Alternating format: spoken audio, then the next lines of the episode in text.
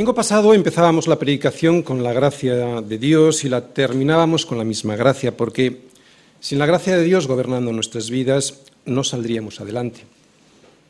Sabemos que somos salvos por gracia, porque por gracia sois salvos por medio de la fe y esto no de vosotros, pues es un don de Dios. Lo dice Pablo y no solo lo dice en Efesios, sino que de alguna u otra forma lo dice en casi todas sus cartas y además lo vemos por toda la, por toda la Biblia. Por lo tanto, la salvación es por gracia. Pero de nada nos valdría ese amor de haber sido salvados para ser adoptados hijos suyos por medio de Jesucristo, según el puro afecto de su voluntad, según el puro afecto de su voluntad, o sea, no porque hayamos hecho nada, sino porque nos amó primero, según el puro afecto de su voluntad, o sea, por gracia. Si después nos dejase sin la misma gracia para poder seguir siendo transformados de gloria en gloria en la misma imagen de Cristo como por el Espíritu del Señor. No. Si somos salvados por gracia, pero somos abandonados a nuestra suerte, sin la gracia del Señor de nada nos valdría. Y empecé predicando el domingo pasado sobre la gracia porque es imposible exponer unos versículos como los del domingo pasado, ¿no? que nos mostraban tan crudamente el pecado, sin mencionar la gracia de Dios que nos sostiene en la tentación y que nos levanta de las caídas. Así que la gracia de Dios no solo es la misericordia que Dios derramó sobre mí en el pasado para salvarme de mi desastre, aunque tampoco es solo la que derrama sobre mí en el presente para evitar mi caída y sostenerme con, con su perdón cuando caigo, su gracia es muchísimo más. Y es que tanta gracia que ya hemos recibido en el pasado y estamos recibiendo en el presente, se va a ver desbordada con mucha más gracia todavía cuando estemos con Él eternamente. Y esto no lo soportan los religiosos, les atormenta. ¿Cómo puede ser que los demás la reciban gratis cuando yo estoy esforzándome por ganarla? Eso es lo que dicen. Pues para que no te gloríes y porque solo es para los sedientos. ¿Has venido sediento?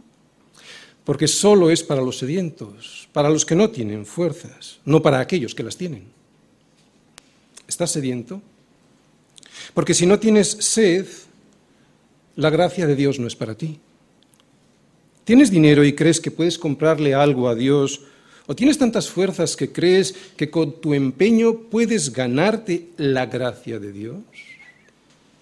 Porque si crees que con tu poder y esfuerzo puedes conseguir algo de Dios, su gracia no es para ti. De hecho, la palabra gracia lo que significa es regalo, regalo inmerecido.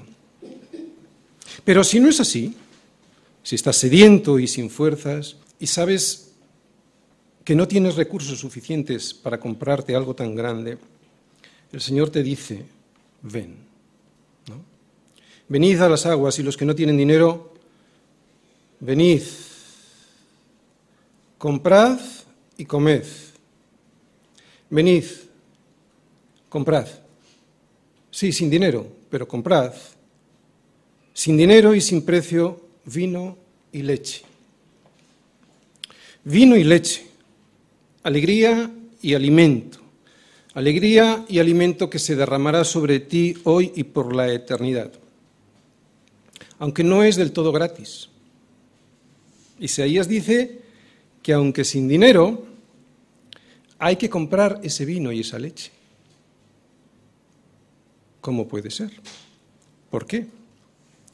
Porque es una transacción. El pobre entrega su pobreza, su imposibilidad y su miseria espiritual y Dios le da su alimento y su alegría. Esto es escandaloso. Por eso los religiosos no lo soportan. ¿Cómo es que es gratis? Si yo me lo he currado tanto. Pues si piensas así, necesitas humillarte si no te humillas de semejante soberbia, si no aborreces eso que crees que eres y que no solo no lo eres, sino que eso que crees que eres apesta delante de un Dios tres veces santo, si no te humillas, todo eso que dices que has hecho no te valdrá de nada. Es más, será tu condenación por no haber llegado al estándar de la justicia y de la santidad que Dios demanda. Por eso necesitas comprar sin dinero. Por eso necesitas su gracia. Porque la gracia de Dios solo se derrama sobre los que no pueden, sobre los que no llegan, sobre los mancos, los cojos y los ciegos. La gracia de Dios necesaria para poder estar en su presencia solo se derrama sobre los pobres en espíritu, sobre los que saben que no se merecen nada.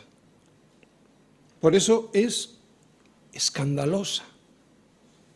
Tenemos un Dios escandaloso, que sin merecerlo nos regala todo lo que necesitamos con tan solo reconocer que no podemos hacer nada en nuestras fuerzas. Bueno, pues ahora imagínate toda esa gracia, pero derramada sobre nosotros en la eternidad, ¿no? Tendremos toda una eternidad con Dios para vivir y disfrutar de tanta gracia. Allí los escogidos del Señor nunca nos cansaremos de vivirla, habrá tanto que experimentar, dándole siempre la gloria a Dios en todas las actividades que desarrollemos, sin dejar de reconocer que fuimos salvados por pura gracia, o sea, sin merecerlo. Vamos a recordar muy brevemente lo que llevamos aprendido de este capítulo 3 para así poder seguir avanzando en esta carta de Pablo a los colosenses, porque a donde nos quiere llevar Pablo al final es saber cuál es ese propósito final para nuestras vidas. Lo que dice Pablo en el capítulo 3, seguro que lo recordáis, es que para comenzar a vivir lo que Dios quiere para nosotros, lo primero que hay que hacer es, ¿recordáis? buscar las cosas de arriba, donde está Cristo sentado a la diestra de Dios. E inmediatamente después de esto, lo que hay que hacer es, después de buscar, lo que hay que hacer es poner la mira en las cosas de arriba, no en las de la tierra. Y esto tiene sentido, porque para poder seguir el diseño que Dios tiene para nosotros, lo primero que debemos hacer es buscar allí en donde están escondidos todos los tesoros de la sabiduría y del conocimiento. Y eso solo lo podemos encontrar en las escrituras. Como veíamos, no en los sueños, ni en visiones, ni en mi propia opinión, ni lo que diga un hombre, ni el Papa de Roma, ni en ningún concilio, en las escrituras. Pero después de haber buscado y encontrado, buscar y encontrar, después de haber buscado y encontrado su propósito para mí en las escrituras, debo seguir mirando en esas cosas de arriba. ¿Para qué? Pues para poder tener la misma mente de Cristo, porque sin su misma mente me será imposible no estar cayendo permanentemente en el pecado. Así que lo primero que nos dice Pablo en este capítulo 3 es dónde debemos buscar para después decirnos que en lo allí encontrado es en donde debemos poner la vista para tener éxito y no caer. O sea, que no se trata de buscar las cosas de arriba para luego poner la mira en las de la tierra. Por eso Pablo les recuerda a los colosenses cómo era su antigua vida, llena de pecados horribles, horribles, horribles que como hoy eran normales en su entorno, eran normales, como hoy igual, y que no debían volver ahí. Para decirles después que hay otros, otros pecados, que sin parecer tan graves, sí que lo son, y en los que también deben de dejar de vivir. Así que en unas pocas frases, Pablo nos muestra cómo es y cómo no debe ser nuestra nueva vida en Cristo. Vamos a leer de nuevo todos los versículos del capítulo 3 para poder tener una visión general de este mensaje en su contexto. ¿De acuerdo? Capítulo 3 de Colosenses, versículos del 1 al 11. A ver, Colosenses, si pues habéis resucitado con Cristo, buscad las cosas de arriba, donde está Cristo sentado a la diestra de Dios. Y entonces, si las habéis encontrado, poned la mira en las cosas de arriba y no en las de la tierra, porque habéis muerto y vuestra vida está escondida con Cristo en Dios. Cuando Cristo, que es vuestra vida, se manifieste, entonces vosotros también seréis manifestados con Él en gloria. Haced pues morir lo terrenal en vosotros. Y empieza a enumerar fornicación, impureza, pasiones desordenadas, malos deseos y avaricia, que es idolatría. cosas por las cuales la ira de Dios viene sobre los hijos de desobediencia, en las cuales vosotros también anduvisteis en otro tiempo cuando vivíais en ellas. Así me lo ha dicho vuestro pastor Epafras, aquí en mis prisiones en Roma. Pero ahora, colosenses, tenéis que dejar otras cosas. Dejad también vosotros todas estas cosas. Ira, enojo, malicia, blasfemia, palabras deshonestas de vuestra boca. No mintáis los unos a los otros, habiéndoos despojado del viejo hombre con sus hechos y revestido del nuevo, el cual, conforme a la imagen del que lo creó, se va renovando hasta el conocimiento pleno, donde no hay griego ni judío, circuncisión ni incircuncisión, bárbaro ni escita, siervo ni libre, sino que Cristo es el todo y en todos. Vivimos en un mundo caído. Estar en esta tierra es una experiencia traumática si la comparamos con el diseño original.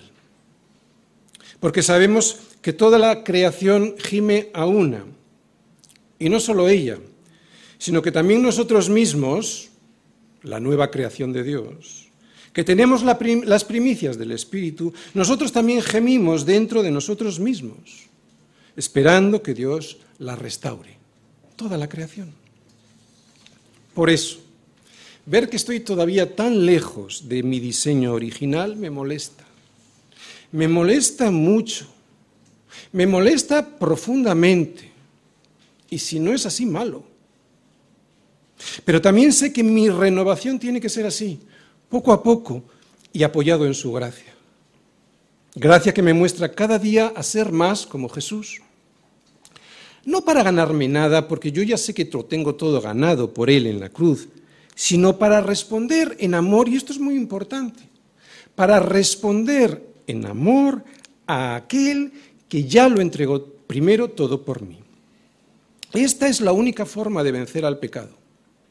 Esta es la única forma de vencer al pecado, respondiendo en el Espíritu, no en la carne, respondiendo en el Espíritu a la gracia que ya Dios ha derramado para mí, y no en la carne del yo puedo hacerlo porque yo puedo hacerlo.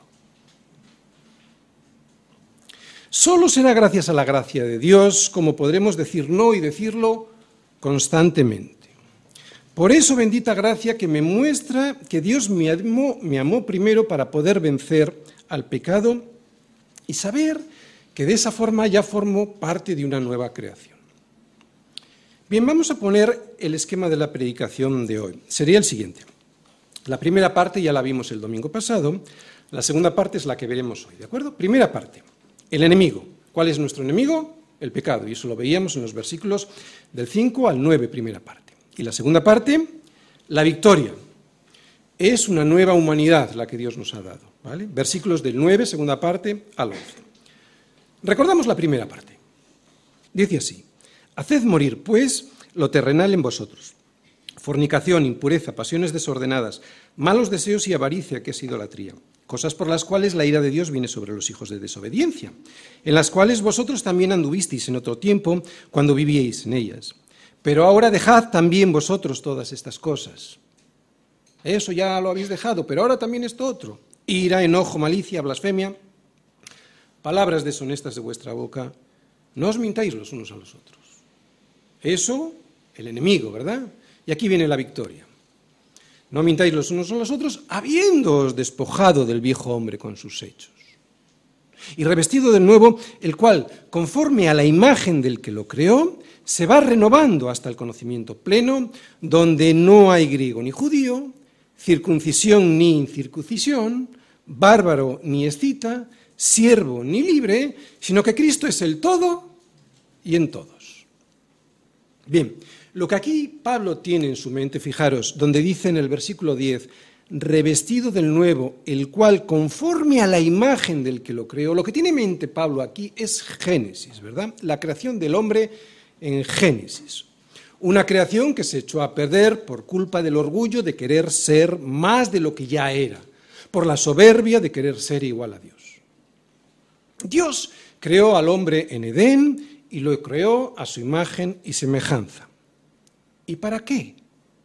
Bueno, pues para que señorease en los peces del mar, en las aves de los cielos, en las bestias, en toda la tierra y en todo animal que se arrastra sobre la tierra. Y esto no significaba que el hombre pudiese hacer con la creación lo que le diera la gana.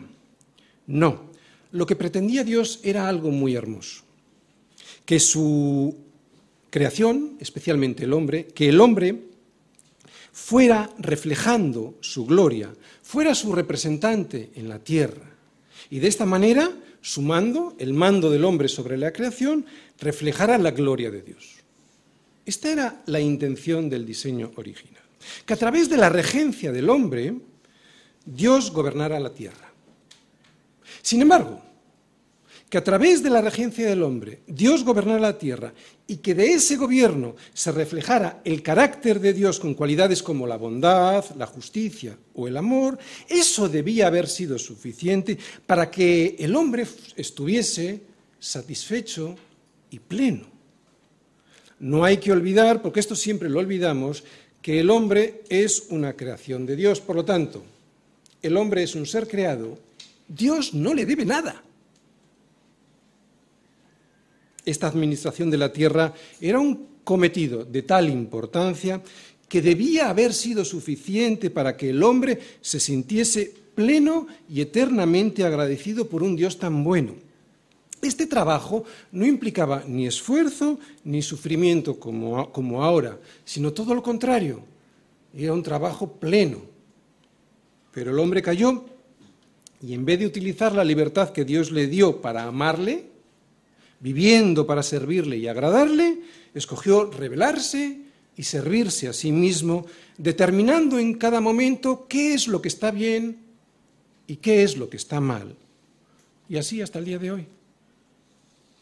Lo que vemos hasta hoy, hasta el día de hoy, es una humanidad que ya no refleja de manera fiel la bondad de Dios, ni su justicia, ni su amor, más bien todo lo contrario. Es más, en el mejor de los casos, es un pálido reflejo de lo que Dios quería para el ser humano.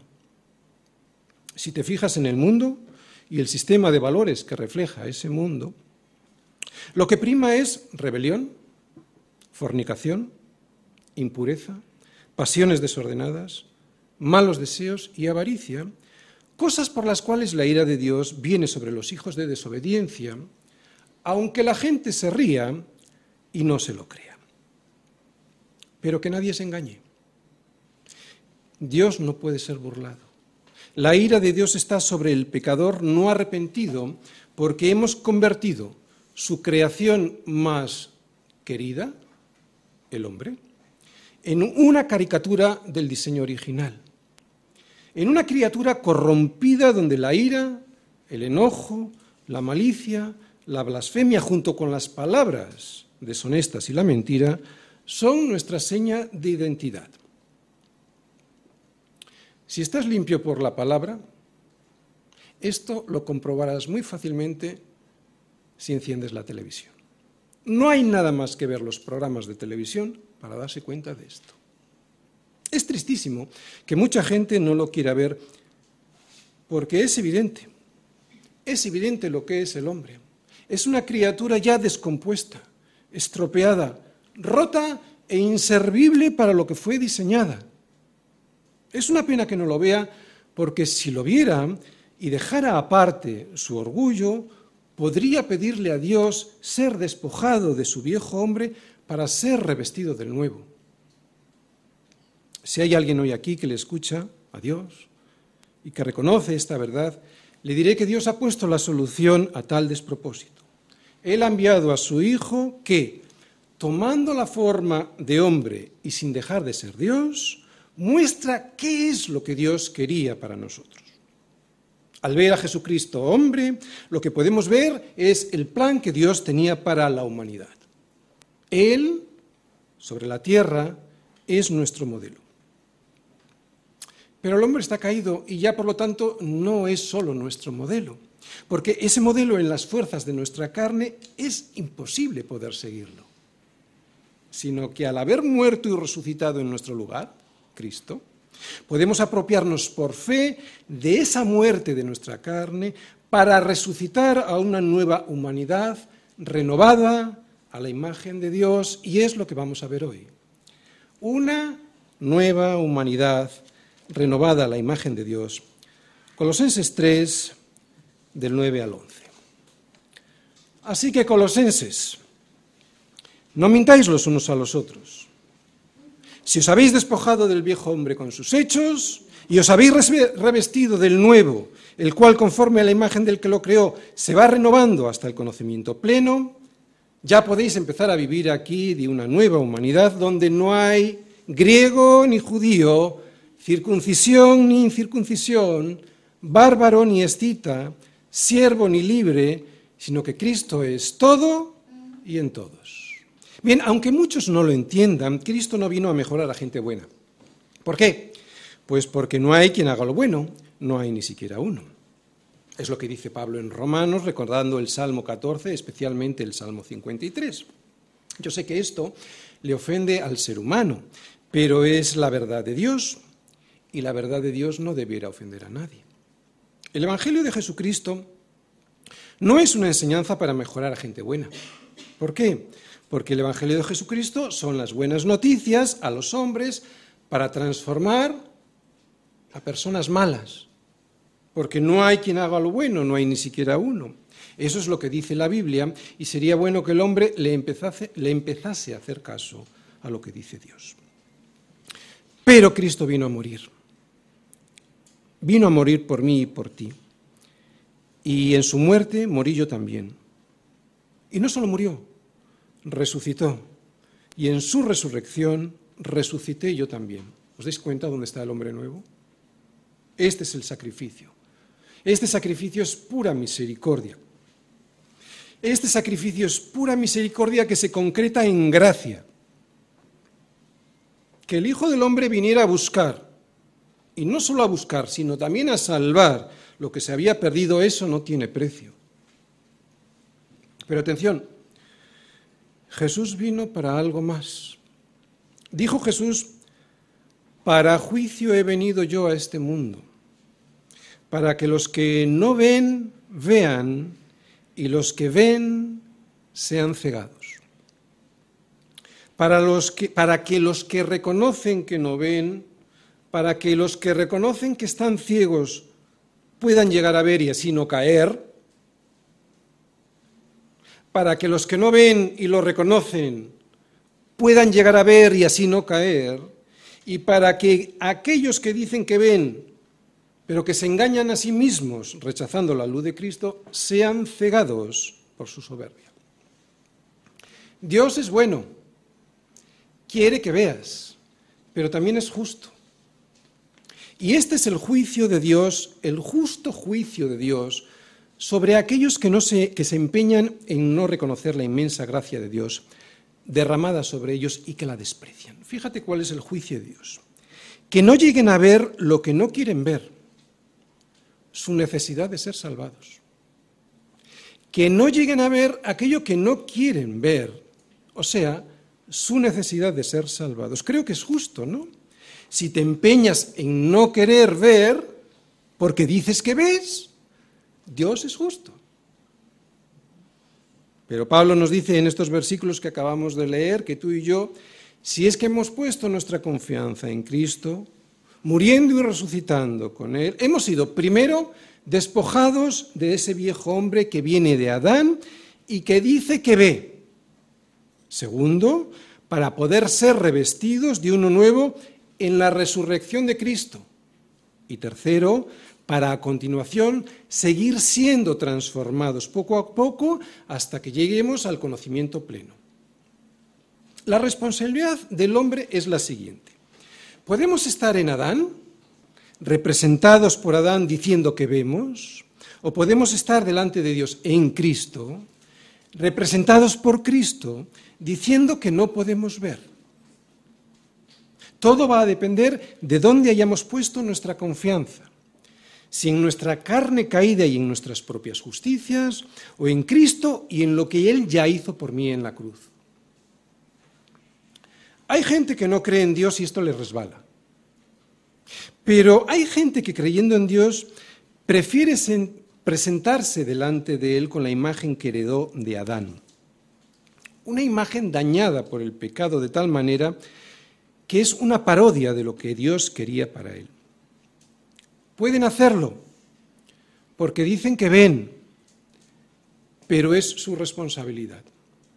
Sin embargo, hay personas que después de oír el mensaje de Dios al hombre a través de las escrituras, se dan cuenta, gracias al Espíritu Santo tocando su corazón y al oír la palabra de Dios, se dan cuenta que el pecado ha hecho un destrozo en la imagen que Dios quería para ellos y sus familias.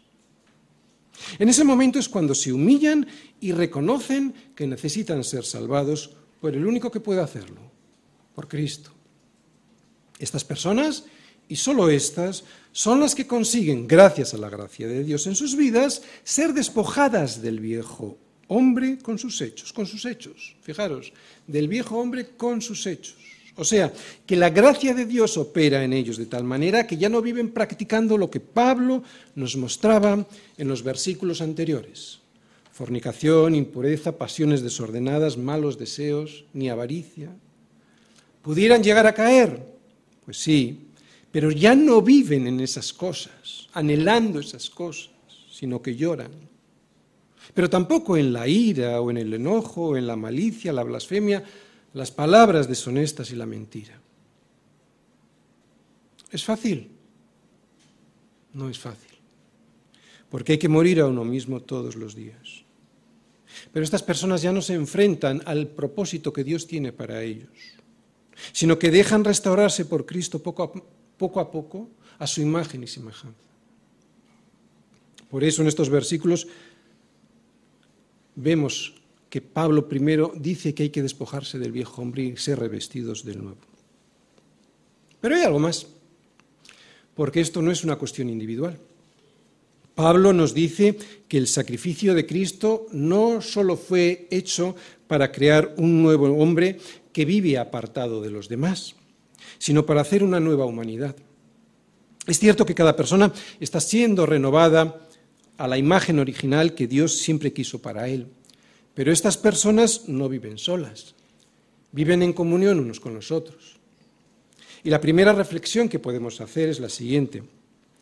Si tú crees que Cristo te ha revestido del nuevo hombre conforme a la imagen del que lo creó, y si también crees que estás siendo renovado hasta el conocimiento pleno, hasta que llegues a su presencia, entonces debes saber que perteneces a una nueva sociedad que se llama Iglesia.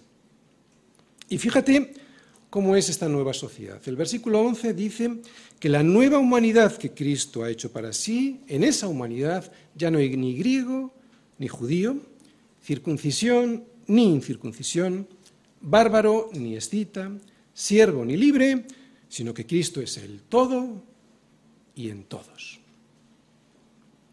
No es normal decir que estás siendo renovado poco a poco hasta llegar a la presencia de Dios si no tienes una relación de comunión con esas mismas personas a las que Dios también está renovando de la misma manera. No tiene sentido, ¿verdad? Y si esto no es así, si esto se está dando en tu vida, entonces deberías meditar muy seriamente, porque en ese caso muy probablemente estés rebelando contra la voluntad de Dios. Dios quiere que vivas en comunión con tus hermanos. Y lo normal es que tú también lo quieras. Pero vamos a ver esa nueva humanidad.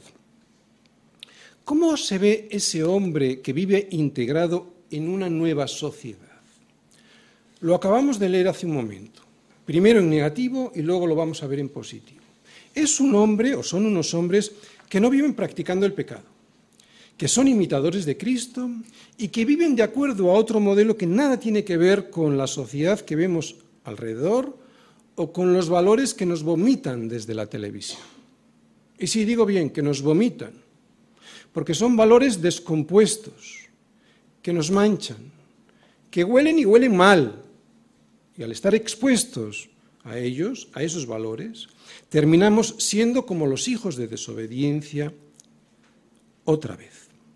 Otra vez viviendo en la inmundicia de la vida de la que ya habíamos salido. Y atención, lo que es peor, justificándonos. Justificándonos por todo, porque los tiempos han cambiado. Esto pasa en la iglesia hoy. ¿eh? Colosenses, si eso ya no es lo que somos, cuidado con volver a caer. Porque es evidente que todo eso nada tiene que ver con la imagen de Cristo. Vivimos en una nueva sociedad que nada tiene que ver con esa descomposición y que además es una sociedad que vive en armonía. ¿Y dónde vemos esa armonía? Pablo nos lo va a decir. Pablo describe la armonía de esa nueva humanidad creada en Cristo de la siguiente manera. Es una nueva humanidad donde no hay griego ni judío, circuncisión ni incircuncisión, bárbaro ni escita, siervo ni libre, sino que Cristo es el todo y en todos. Ahora lo explicamos, pero la obra de Dios no solo se manifiesta en las vidas transformadas de las personas, sino que también puede verse en una iglesia que muestra el mismo carácter de Cristo. La Iglesia es una nueva humanidad que ha roto todas las barreras que el hombre ha ido construyendo entre los unos y los otros.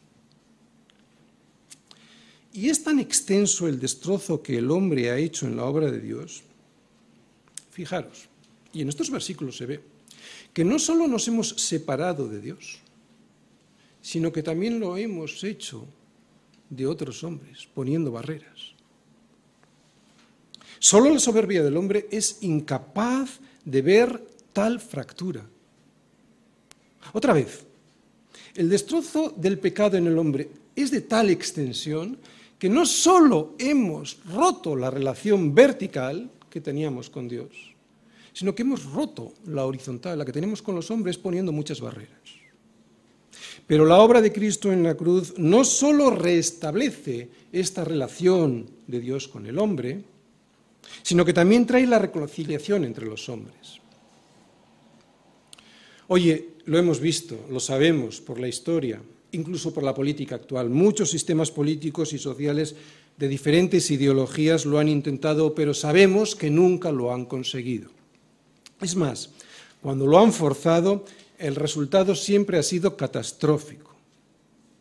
Catastrófico. Catastrófico. ¿Por qué?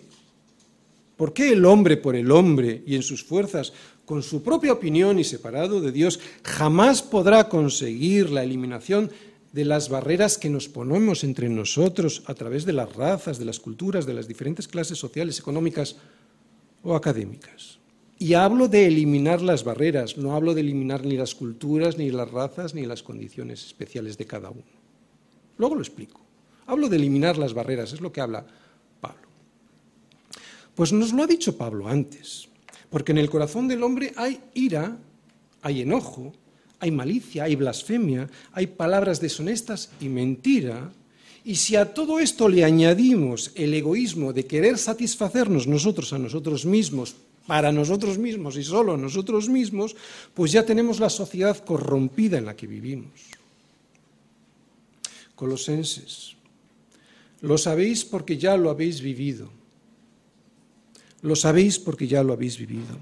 Nada de esto se puede eliminar sin la obra del Espíritu Santo trabajando día a día en la vida de los creyentes y en la Iglesia. Lo han intentado todos los sistemas políticos que hemos conocido en la historia de la humanidad durante generaciones y nada. Ni los sistemas políticos, ni tampoco la religión. De hecho, Pablo denuncia que los colosenses estaban siendo enseñados por unos falsos maestros en los que la religión del legalismo, del misticismo y del ascetismo les estaba llevando a separarse los unos de los otros. Porque eso, lejos de traer la unidad a la iglesia, traía división. La división del yo soy mejor que tú, del legalismo, porque yo cumplo las leyes de Dios. O la división de yo puedo conocer mejor la voluntad de Dios que tú, por las visiones que tengo, el misticismo. O yo puedo estar más cerca de Dios que tú, por mi gran disciplina, el ascetismo. Todo esto, incluso la religión, trae división. Solo es Cristo, el que es todo y en todos, donde podemos realmente derribar las barreras. Solo la iglesia en la tierra, la de verdad, y como una sombra del cielo en la tierra, lo ha podido conseguir. Y una muy, muy, y una muy humilde prueba de la iglesia creo que somos nosotros. Porque, ¿qué nos une a los europeos y americanos del norte y del sur, a los asiáticos y africanos que hoy estamos aquí reunidos, sino Cristo? ¿Podríamos tener algún tipo de relación o la más remota posibilidad de llevarnos bien sin la obra redentora de Cristo en nosotros? ¿Cómo puede ser que culturas tan diferentes y tipos tan diferentes como nosotros podamos convivir juntos? Quiero volver a leer algunos de los versículos del capítulo 3 porque yo creo que ahora ya vamos a comprender mejor el mensaje que Pablo nos quiere dejar. Fijaros, Colosenses. Si pues habéis resucitado con Cristo, buscad las cosas de arriba donde está Cristo sentado a la diestra de Dios. Y si las habéis encontrado, entonces poner la mira en esas cosas de arriba, no en las de la tierra. ¿Por qué? Pues porque habéis muerto y vuestra vida está escondida con Cristo en Dios. Y si ya habéis dejado todos esos pecados, en los cuales también vosotros anduvisteis en otro tiempo cuando vivíais en ellos, entonces ahora no os mintáis los unos a los otros. Si os habéis despojado del viejo hombre con sus hechos y os habéis revestido del nuevo, el cual, conforme a la imagen del que lo creó, se va renovando hasta el conocimiento pleno, entonces podéis empezar a vivir ya aquí una nueva humanidad, en donde no hay griego ni judío, circuncisión ni incircuncisión, bárbaro ni escita, siervo ni libre, sino que Cristo es el todo y en todos. Solo podemos ser así de libres e iguales por Cristo, o sea, por la obra redentora de Cristo en la cruz y en Cristo. O sea, estar en Cristo, muriendo y resucitando con Él todos los días. O sea, el sacrificio de Cristo es para aquellos que se han apropiado de Él. ¿Entendéis? Por Cristo, pero hay que estar en Cristo. No vale por Cristo y hago lo que me da la gana. No tiene ningún sentido. ¿No? Otra vez, solo podremos ser así de libres e iguales por Cristo, por la obra redentora de Cristo en la cruz y en Cristo. Y esto lo que significa es estar muriendo todos los días, resucitando con Él. Muchos han querido hacer la revolución, para traer la igualdad, la fraternidad, la justicia, la solidaridad y hasta el amor, dicen.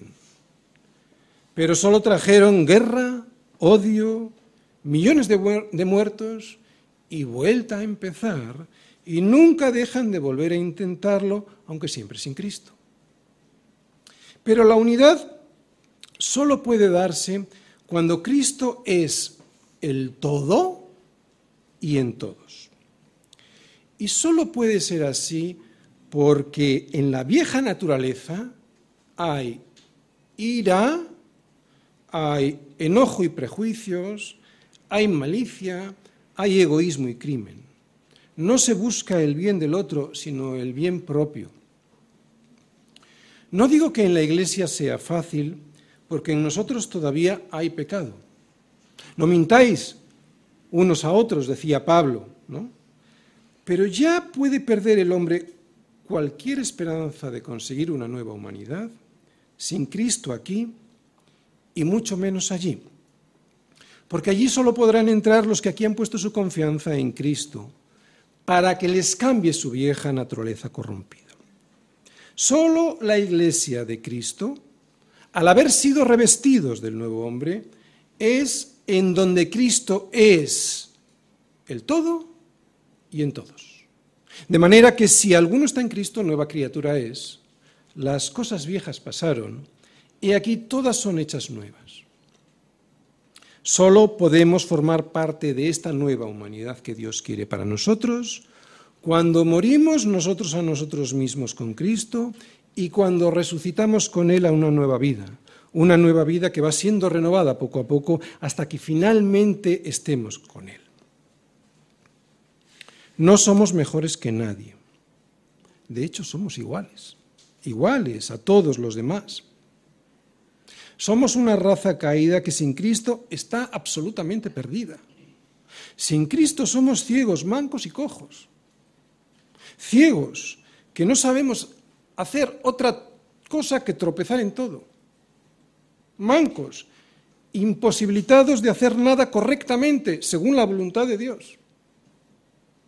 Cojos, a los que les resulte imposible poder llegar a donde Dios quiere que lleguemos. Somos como ellos. Pero sí que podemos decir algo que otros no pueden decir. Que aunque somos iguales que el resto, le damos las gracias a Dios por su gracia que se derramó con misericordia sobre nuestras vidas para hacer de nosotros una nueva humanidad que ya puede vivir sin barreras, las barreras que pone el mundo. Con problemas entre nosotros, a veces, claro, porque todavía vivimos aquí, pero que se va renovando día a día. Y esto lo refleja Pablo de la siguiente manera. En la iglesia ya no hay ni griego ni judío, circuncisión ni incircuncisión, bárbaro ni escita, siervo ni libre, sino que Cristo es todo y está en todos. O sea, que no debo ver a mis hermanos según el patrón que el mundo dice que son. Otra vez, que no debo ver a mi hermano según el patrón del mundo que dice que son. Mi hermano ya no es griego o judío, con los prejuicios que esas diferencias imprimen en mí, sino que Él es una nueva criatura en Cristo que proviene, sea griego o judío, que proviene de la misma raza caída que yo, aunque a mí me parezca que yo soy mucho mejor que Él. Las diferencias que marca el mundo entre nosotros ya no son definitorias en la Iglesia, somos una nueva creación en Cristo. No hay judío ni griego.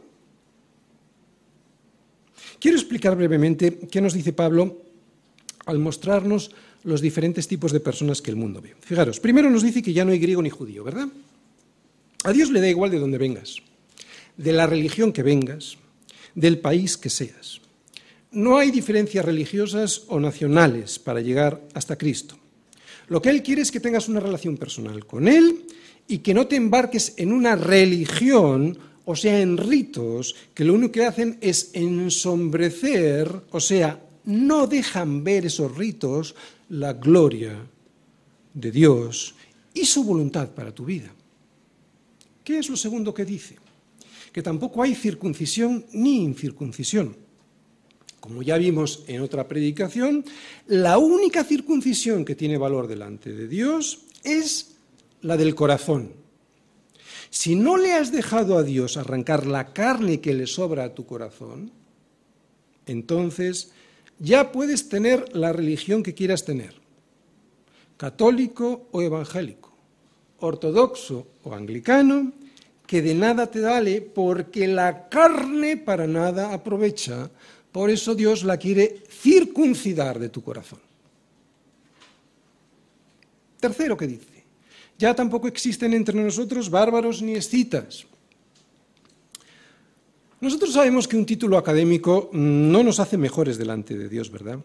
Y si esto es así, entonces las diferencias culturales que hay entre nosotros tampoco tienen ningún valor delante de Dios. No se trata de menospreciar la cultura ni la educación, faltaría más, de hecho es lo que procuramos para nuestros hijos, ¿verdad? Que tengan una cultura y que tengan una educación. Pero ninguna mejor cultura o educación Ninguna mejor cultura o educación hace a alguien un hombre nuevo delante de Dios.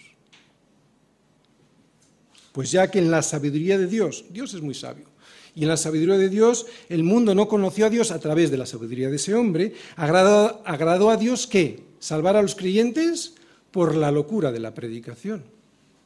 Solo es por la locura de la predicación de su palabra por lo que el hombre puede llegar a ser una nueva creación, solo mediante la locura de la predicación, solo por el oír la palabra de Dios y la labor del Espíritu Santo en el corazón de una persona, puede alguien dejar a Adán y llegar a ser de Cristo. Por eso nosotros predicamos a Cristo. Predicamos a Cristo crucificado. Para los judíos ciertamente tropezadero y para los gentiles locura. Mas para los llamados, así judíos como griegos, da lo mismo. Cristo es poder de Dios y sabiduría de Dios. Por eso un bárbaro, alguien apartado de la cultura grecorromana de aquel tiempo, o lo que hoy entenderíamos como alguien sin nuestra sofisticación occidental, puede llegar a conocer a Dios y ser salvado por Él. Faltaría más. Ya no hay diferencias culturales en la Iglesia para llegar a Cristo. Es más, hasta un escita. Un escita que sería la clase más baja y vil de los bárbaros, pues hasta un escita puede llegar a ser una nueva creación. Cualquiera de estos hombres, por muy alejados que estén de nosotros y de nuestra refinada cultura, son dignos de presentarse delante de Dios y llegar a ser hombres nuevos en Cristo. Y lo de refinada cultura no lo digo con ironía, ¿eh? hay culturas que son muy refinadas, es cierto, más refinadas que otras. Pero no es ahí, ¿vale? Donde Cristo se fija. Solo es necesaria una cosa, seas de la cultura que seas, o tengas la educación que tengas, rendirse. Rendirse. No estar luchando contra Dios y humillarse delante de Dios. Y dejar nuestra propia opinión tirada en el retrete. Porque nuestra propia opinión no vale nada. Es peor que nada ante la sabiduría de Dios. Y nos quedaba otra cosa, la cuarta. Tampoco existen entre nosotros siervos ni libres. En la nueva humanidad que Dios ha creado para sí, solo hay hombres libres. ¿Por qué? Porque si el Hijo os libertare, entonces seréis verdaderamente libres. Esta es la verdadera libertad, no la que se proclama por ahí sociológicamente o políticamente. Lo que esto quiere decir hoy es que, independientemente de las diferencias que hay en las escalas sociales, independientemente de donde pertenezca cada uno socialmente hablando, nuestras relaciones personales están referenciadas solo a Cristo no a nuestra clase social. La Iglesia es una nueva sociedad creada por Cristo para que los creyentes puedan vivir en este mundo. ¿Te imaginas vivir independientemente, sin tus hermanos? Otra vez, la nueva sociedad creada por Cristo, la Iglesia, aquí en la tierra, es para que tú puedas vivir en este mundo hasta que estés definitivamente con Él. Es esta una nueva humanidad en la que ya no hay ni griego ni judío, circuncisión ni incircuncisión como hemos visto, ni tampoco hay bárbaros ni escitas, ni hay siervos ni libres. En la Iglesia no. Y esta nueva humanidad vive en comunión, porque Cristo es el todo y en todos. Que Cristo es el todo, lo que significa es que lo que antes veíamos a la luz pobre y distorsionada del sistema de valores de este mundo, ahora lo podemos ver con otra luz. Es una luz que viene del cielo y que nos muestra la verdad de las cosas. Por lo tanto, ya no nos dejamos guiar ni conformar por el sistema de valores que están fuera de Cristo, porque sabemos que no son la verdad. Y si es que los tenemos, esos valores que están fuera de Cristo, y les hacemos caso, es cuando la gente se separa de la iglesia. Ya no necesitamos otra cosa que no sea Cristo. Si tú necesitas otra cosa que no sea Cristo, te vas a separar de la iglesia. Cristo es el todo. Y ese todo debe ser en todos. Cuando un sistema religioso cristiano se separa de lo que dice clarísimamente la Biblia, lo que está haciendo es salirse de Cristo y por lo tanto ese todo que es Cristo ya no está en ellos. Termino. El hombre es una creación de Dios, pero el cristiano es una nueva creación de Dios. Es una nueva creación de Dios que aunque vive en el mundo, ya no forma parte de él, sino que es un miembro de un cuerpo que se llama iglesia y por lo tanto vive en comunión con ese cuerpo.